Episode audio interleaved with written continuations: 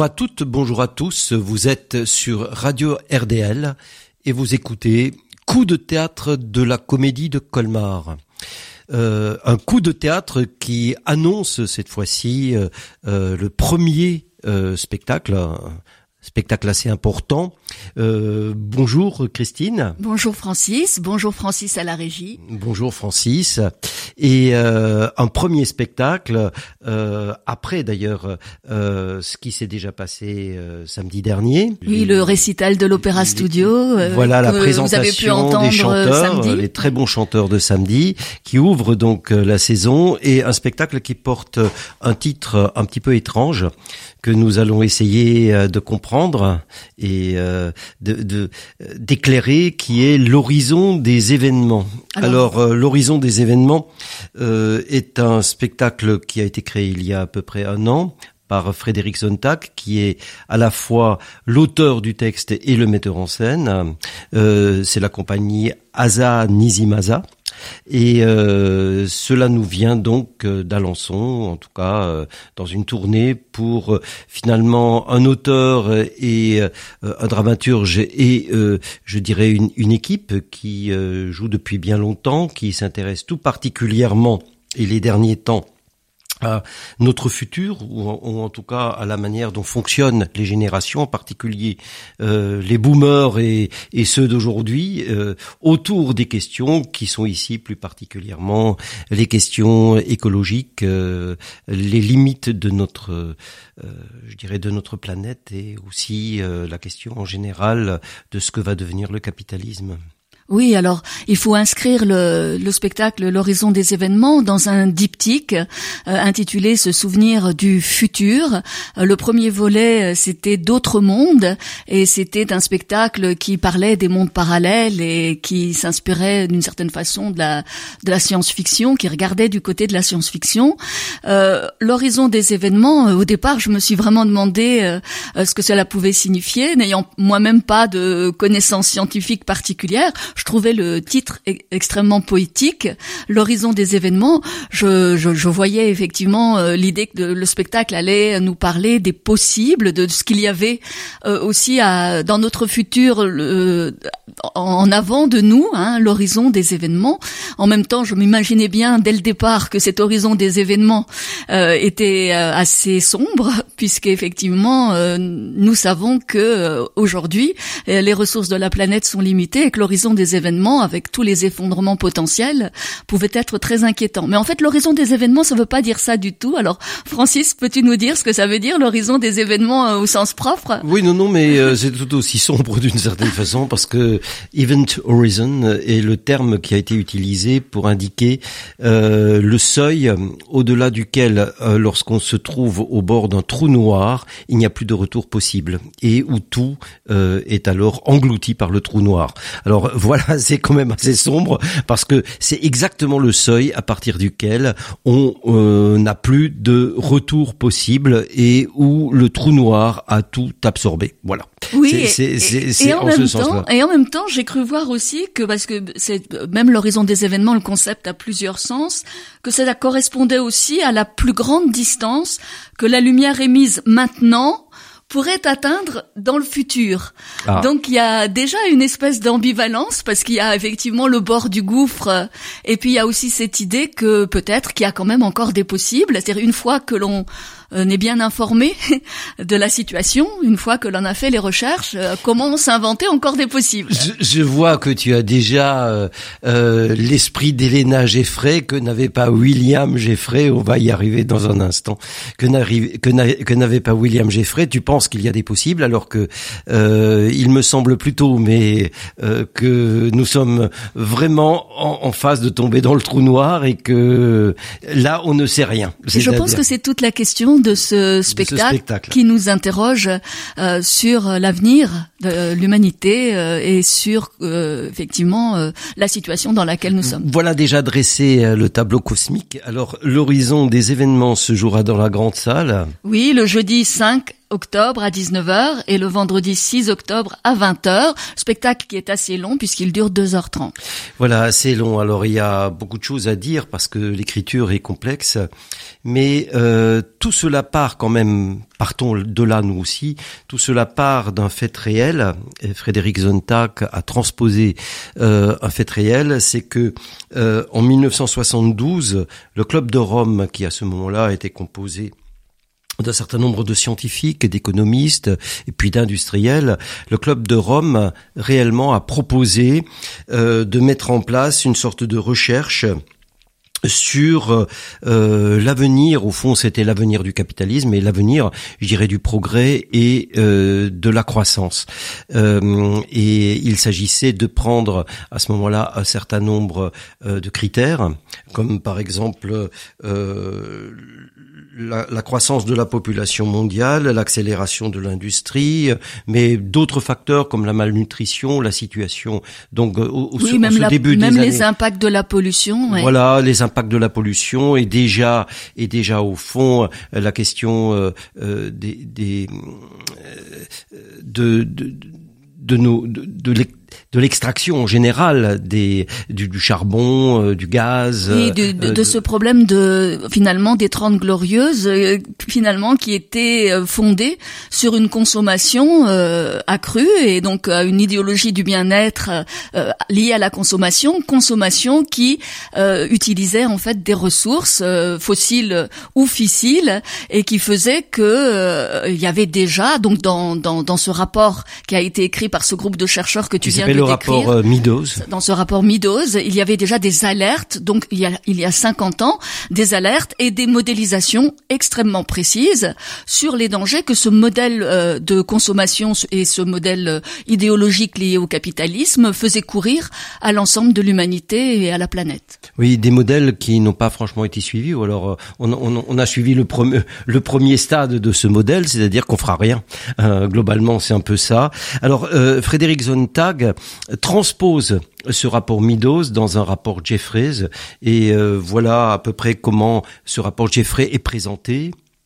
Oui, alors dans le dans le texte, là c'est un personnage qui s'appelle Françoise Ardouin au micro qui présente euh, cette commission. Donc la commission Jeffrey a été chargée par par l'IROPEC et la fondation Paul Delcourt d'une vaste étude prospective sur l'évolution économique, écologique et démographique des 30 prochaines années.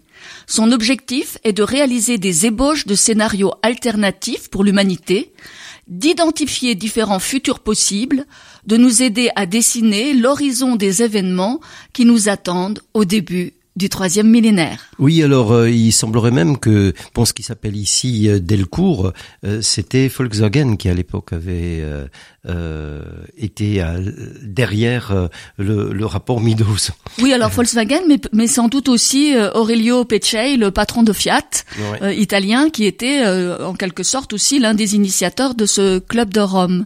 Alors tout cela est donc romancé, on va le dire, en tout cas transposé et romancé, et nous nous assistons alors de manière permanente euh, à, on va dire, deux moments un qui a lieu en 1900, en 1975 Hein. L'autre qui a lieu en 2005, euh, en 1975, euh, se développe devant nous, euh, je dirais, euh, les débuts de ce rapport Jeffrey, ce que les gens font, ce qu'ils découvrent, euh, et puis, comme cela ne donnera quasiment rien, William et Elena Jeffrey auront aussi, dans, dans un temps qui, qui, on est dans le même temps au fond, au début de ces, de ces années 70 auront trois enfants.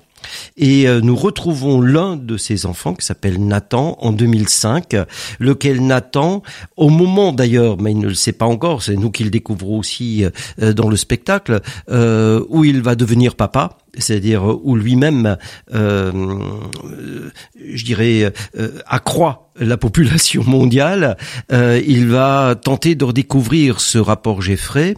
Il, il, il, a devant lui toutes les caisses de ce rapport pour savoir ce qui s'est réellement passé Pourquoi ça s'est arrêté Oui, parce que c'est ça la, la, question. En fait, les parents donc de ce Nathan, ces, ces chercheurs, ont été euh, conduits à cesser leur recherche, qui était pourtant capitale, et c'est ce problème-là, c'est pourquoi les parents ont cessé et cette question de, de lui-même euh, enfantant lui fait se poser des questions parce qu'il s'est rendu compte que ses parents, ils avaient fait eux trois enfants.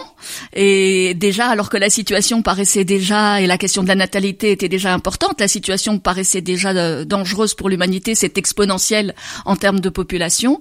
Et lui-même euh, va avoir un enfant.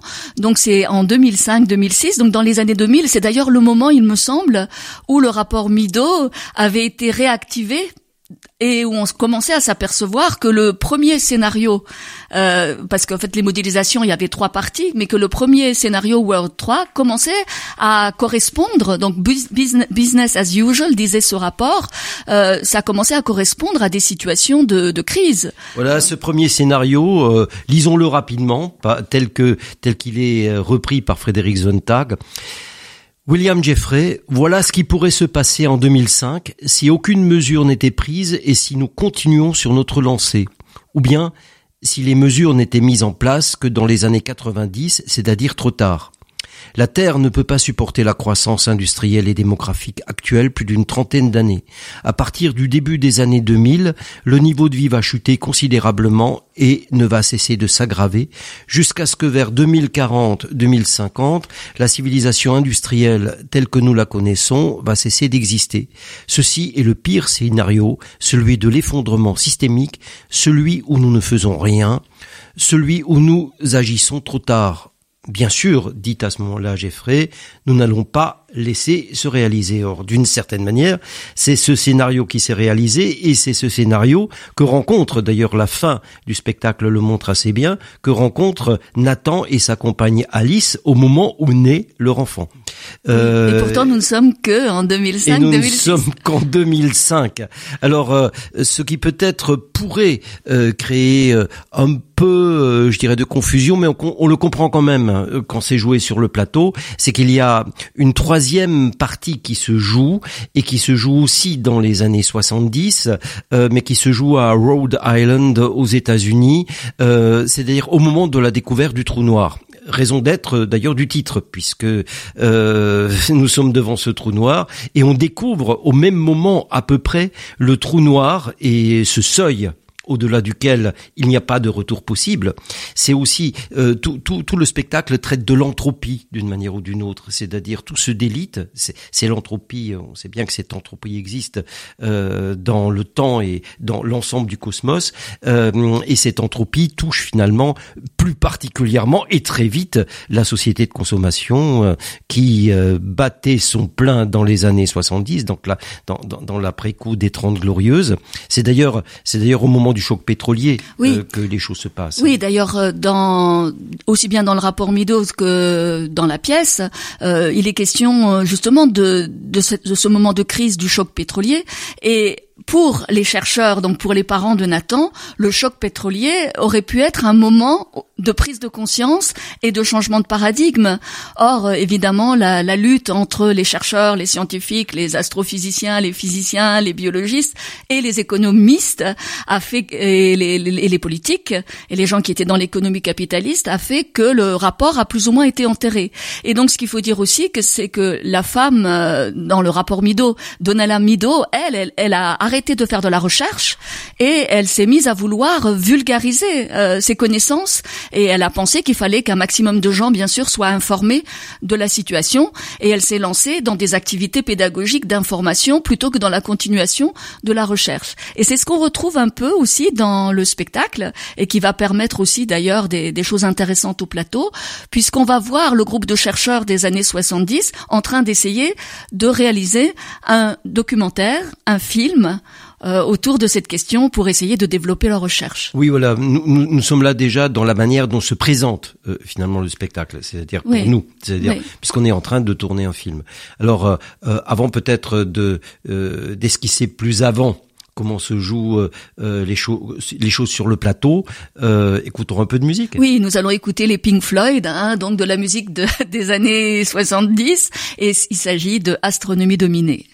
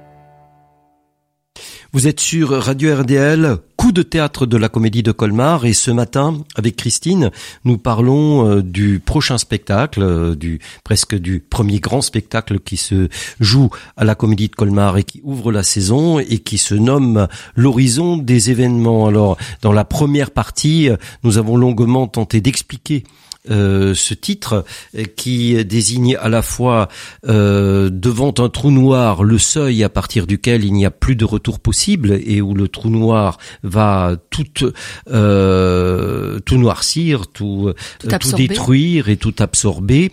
Et c'est un peu évidemment ce qui risque de nous arriver, d'arriver à notre civilisation, puisque les effets du progrès et de la croissance à n'en plus finir et exponentiels exponentielle, eh bien, va se heurter aux limites même de la planète. C'est euh, euh dès les années 70, donc, un groupe de chercheurs euh, qui a déjà défini cette situation au moment même précisément où on découvre les trous noirs et cette absorption et ce seuil. Donc ce seuil qui nous attend qui est le futur, qui est notre futur. Et euh, ce groupe euh, met en place euh, ou tente de mettre en place, je dirais, un dispositif pour voir ce qui va exactement se passer et comment y réagir.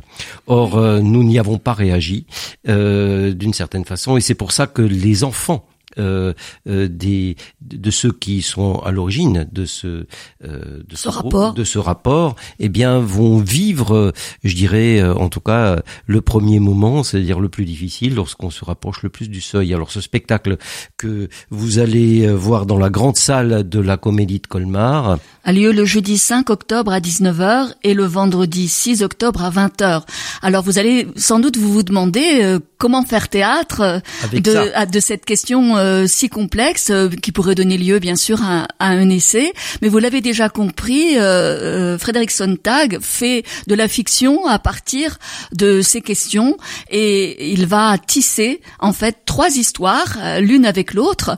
Donc l'histoire des parents de Nathan, donc ces chercheurs qui sont à l'origine de ces alertes sur le, le problème effectivement de la perte l'impossibilité de continuer à exploiter la nature. Et ensuite, lui-même, Nathan et Alice, alors qu'il va avoir un enfant. Et puis, deux euh, astrophysiciens qui travaillent autour euh, de la des trous noirs. Alors, astrophysiciens, rappelons quand même, et ça c'est intéressant, c'est la manière dont c'est écrit, parce que l'une est astrophysicienne, c'est-à-dire euh, on, on suit aussi les relations au niveau des scientifiques entre les hommes et les femmes. Et euh, ça c'est ça c'est assez amusant, disons dans, dans l'ensemble, puisque on voit quel est le statut des femmes dans ce monde scientifique, en tout cas dans les années 70, en espérant que ça ait beaucoup changé, évidemment. Oui, et puis les questions aussi euh, de l'histoire du couple, enfin de, de l'amour, du partage euh, des tâches, euh, de des rôles assignés aux hommes et aux femmes. Si les hommes ne peuvent plus être protecteurs parce que justement la, la, les situations deviennent difficiles, qu'en est-il des femmes et de leur désir d'enfantement ou, Enfin, il y a ou, ou effectivement comment les femmes qui sont très fortes peuvent réagir à ça. Et euh, c'est toujours avec une certaine distance en fait. Euh, Frédéric Zontag euh, traite tout cela avec aussi de l'humour. C'est pas du tout un spectacle plombant parce que le thème est plombant et pessimiste. Oui, d'autant plus que les techniques sont toutes utilisées, aussi les techniques de plateau. Alors évidemment, la question technique, de toute façon, est évoquée, car c'est une des solutions possibles, à savoir plus de techniques pour mieux affronter euh, cet avenir sombre, mais plus de techniques crée aussi plus, par ailleurs, euh, euh, je dirais, euh, d'ennuis techniques et de nouvelles pollutions techniques. Et donc, nous avons avec la technique une vraie question, mais qui est interne même à la pratique du théâtre, puisque sur le plateau, nous avons un ensemble de techniques, parce que ce que Frédéric Sonntag propose, c'est précisément que tout ce groupe de recherche fasse un film. Et donc, on joue les situations qui pourraient arriver. Et pour ces situations qui pourraient arriver, c'est-à-dire euh, soit la pire ou bien peut-être celle qui stabiliserait plus ou moins la situation sur la Terre, eh bien, on crée euh, euh, des petits scénarios sur la scène, donc une sorte de théâtre dans le théâtre, en tout cas cinéma dans le théâtre, et on utilise aussi le premier enfant du couple qui s'appelle Arthur. C'est pour ça qu'il y a un enfant sur la scène, enfant qui va sans doute mourir, mais nous ne savons pas pourquoi. En tout cas, pour l'instant, on laissera ça deviner à travers, je dirais, euh, euh, l'ensemble des signes de ce texte qui sont quand même, euh, qui sont quand même pour nous souvent assez obscurs. oui, alors ce qui paraît vraiment très intéressant, c'est cette question aussi du, cinéma au plateau, hein, et puis de la musique aussi, parce que bien sûr les années 70 sont aussi une, une des années d'inventivité musicale très très grande. Et Frédéric Sontag dit dans certaines interviews bon, qu'il a hésité entre le théâtre et le cinéma. Il s'était présenté à des concours dans les deux domaines. Et il est entré au conservatoire de Paris devenu comédien et c'est le théâtre qui a dominé. Mais très jeune déjà il avait ce goût de l'écriture et il écrivait des, des pièces hein, mais des pièces assez sophistiquées. Il se présente aussi d'ailleurs comme un pessimiste, c'est un concept emprunté à Morin et c'est assez intéressant parce qu'effectivement euh, le sujet paraît grave, la technique d'ailleurs dans le rapport Mido euh, ne semble pas être la solution. Donc dans les années 70, les chercheurs qui avaient commencé à travailler ne pensaient pas que la solution, comme tu viens de le dire euh, Francis, que la solution technique pouvait être la bonne solution puisqu'elle engendre à chaque fois des nouvelles pollutions comme tu l'as dit. Oui, parce que euh, au fond, on trouve euh, dans les possibilités à venir trois possibilités. En gros qui, qui euh, nous, sommes tous en prise avec ces possibilités. Euh, je les rappelle peut-être, elles sont dans le texte.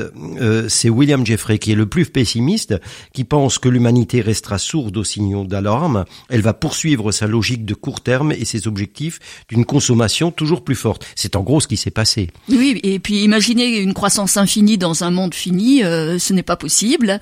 Et donc effectivement, ce, ce pessimisme, malheureusement pour le moment, semble à l'ordre du jour. Alors il y a une situation, une possibilité intermédiaire. C'est un, dénommé Bernard Mathieu qui la propose.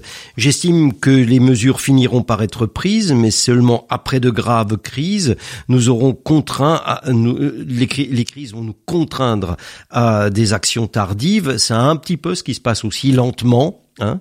et puis il y a Elena, Elena qui euh, est, la femme donc de Jeffrey et qui dit ceci malgré nos divergences de point de vue, nous sommes tous les trois d'accord sur ce que nous espérons, une prise de conscience rapide des limites de la croissance. C'est la femme qui était la plus euh, la plus optimiste et c'est globalement pas vraiment ce qui s'est passé. Alors évidemment, nous retrouvons euh, les enfants, c'est-à-dire les deux restants en, en fait Nathan donc qui attend lui aussi un enfant, puisqu'il ne voulait pas faire d'enfant, mais ils font quand même un enfant. Et puis... Oui, euh, ça, ça a vraiment des échos aujourd'hui, cette question, puisque un certain nombre de jeunes couples aujourd'hui euh, disent clairement qu'ils ne veulent pas d'enfants parce qu'ils ne veulent pas mettre euh, d'enfants dans un monde qui est en train de s'effondrer véritablement. Et ça, c'est devenu une question crucial pour euh, toute une génération de jeunes gens aujourd'hui. Alors ce qui est évidemment assez étonnant, c'est que euh, nous ne savons pas très bien, il y a eu un ensemble évidemment euh, de contradictions, nous ne savons pas très bien pourquoi ce rapport Geffray Meadows aussi euh, n'a pas été euh, accepté ni ni développé ni rendu vraiment beaucoup plus euh, je dirais beaucoup plus général. Euh, alors on, on, on, peut penser dans la pièce que c'est parce qu'il y a des contradictions dans le couple Jeffrey lui-même puisqu'il va encore avoir deux enfants après Arthur euh, et, et que euh, Nathan et Alice, qui ne voulaient pas d'enfants, vont quand même avoir un enfant. C'est-à-dire, on continue malgré tout euh, de faire des enfants, mais peut-être faut-il aussi faire des enfants d'une certaine façon, parce que c'est eux qui auront en charge de d'affronter ce qui va arriver. c'est ce qui est en train de se passer. D'inventer, d'inventer des, nouveaux, possibles. De nouveaux possibles. Alors, euh, c'est vrai que le rapport Mido posait la question d'un monde soutenable alors, euh, ce qui nous alerte, nous, c'est que nous, on semble déjà être un peu dans l'adaptation et dans la, le concept de résilience. Et si on est dans l'adaptation et dans la résilience, c'est qu'on entérine déjà d'une certaine façon l'effondrement et qu'il s'agit d'inventer quelque chose à partir d'une lucidité sur ces questions. Ce sont toutes ces questions qui sont celles de l'écologie aujourd'hui. Elles ne l'étaient pas assurément dans les années 70. Euh, et d'ailleurs, euh, d'une Parce qu'il n'y avait pas encore la question du réchauffement climatique. Non, il n'y avait pas vraiment la question du réchauffement climatique, mais de la pollution. Euh, vraiment de la pollution. Alors évidemment, c'est aussi un problème entre les jeunes d'aujourd'hui et les boomers, c'est-à-dire euh, l'héritage, le fameux héritage et la dette euh, que nous laissons derrière nous. Euh, et, euh, et là, je, je, dis nous dans la mesure où jusqu'à un certain point nous faisons partie encore des boomers déjà, euh, déjà et encore, euh, et, et, et, ce que pensent les jeunes. C'est en ce sens-là que le spectacle ouvre quand même sur le public. C'est-à-dire, c'est une vraie question. Oui, et apparemment dans les premières représentations, Frédéric Sontag dit que le public est particulièrement intéressé par ces questions et que ça donne lieu à des débats et, et à des discussions très riches. Voilà. Donc euh, faire des enfants euh, dans un monde que nous avons nous-mêmes rendu invivable, euh, c'est une c'est une terrible responsabilité et elle est au cœur de ce spectacle qui se jouera donc le jeudi 5 octobre et le vendredi 6 octobre à Colmar, à la Comédie de Colmar, le jeudi à 19h, le vendredi à 20h. Eh bien, à bientôt et, réfléchissons à tout cela. Vive le théâtre. Música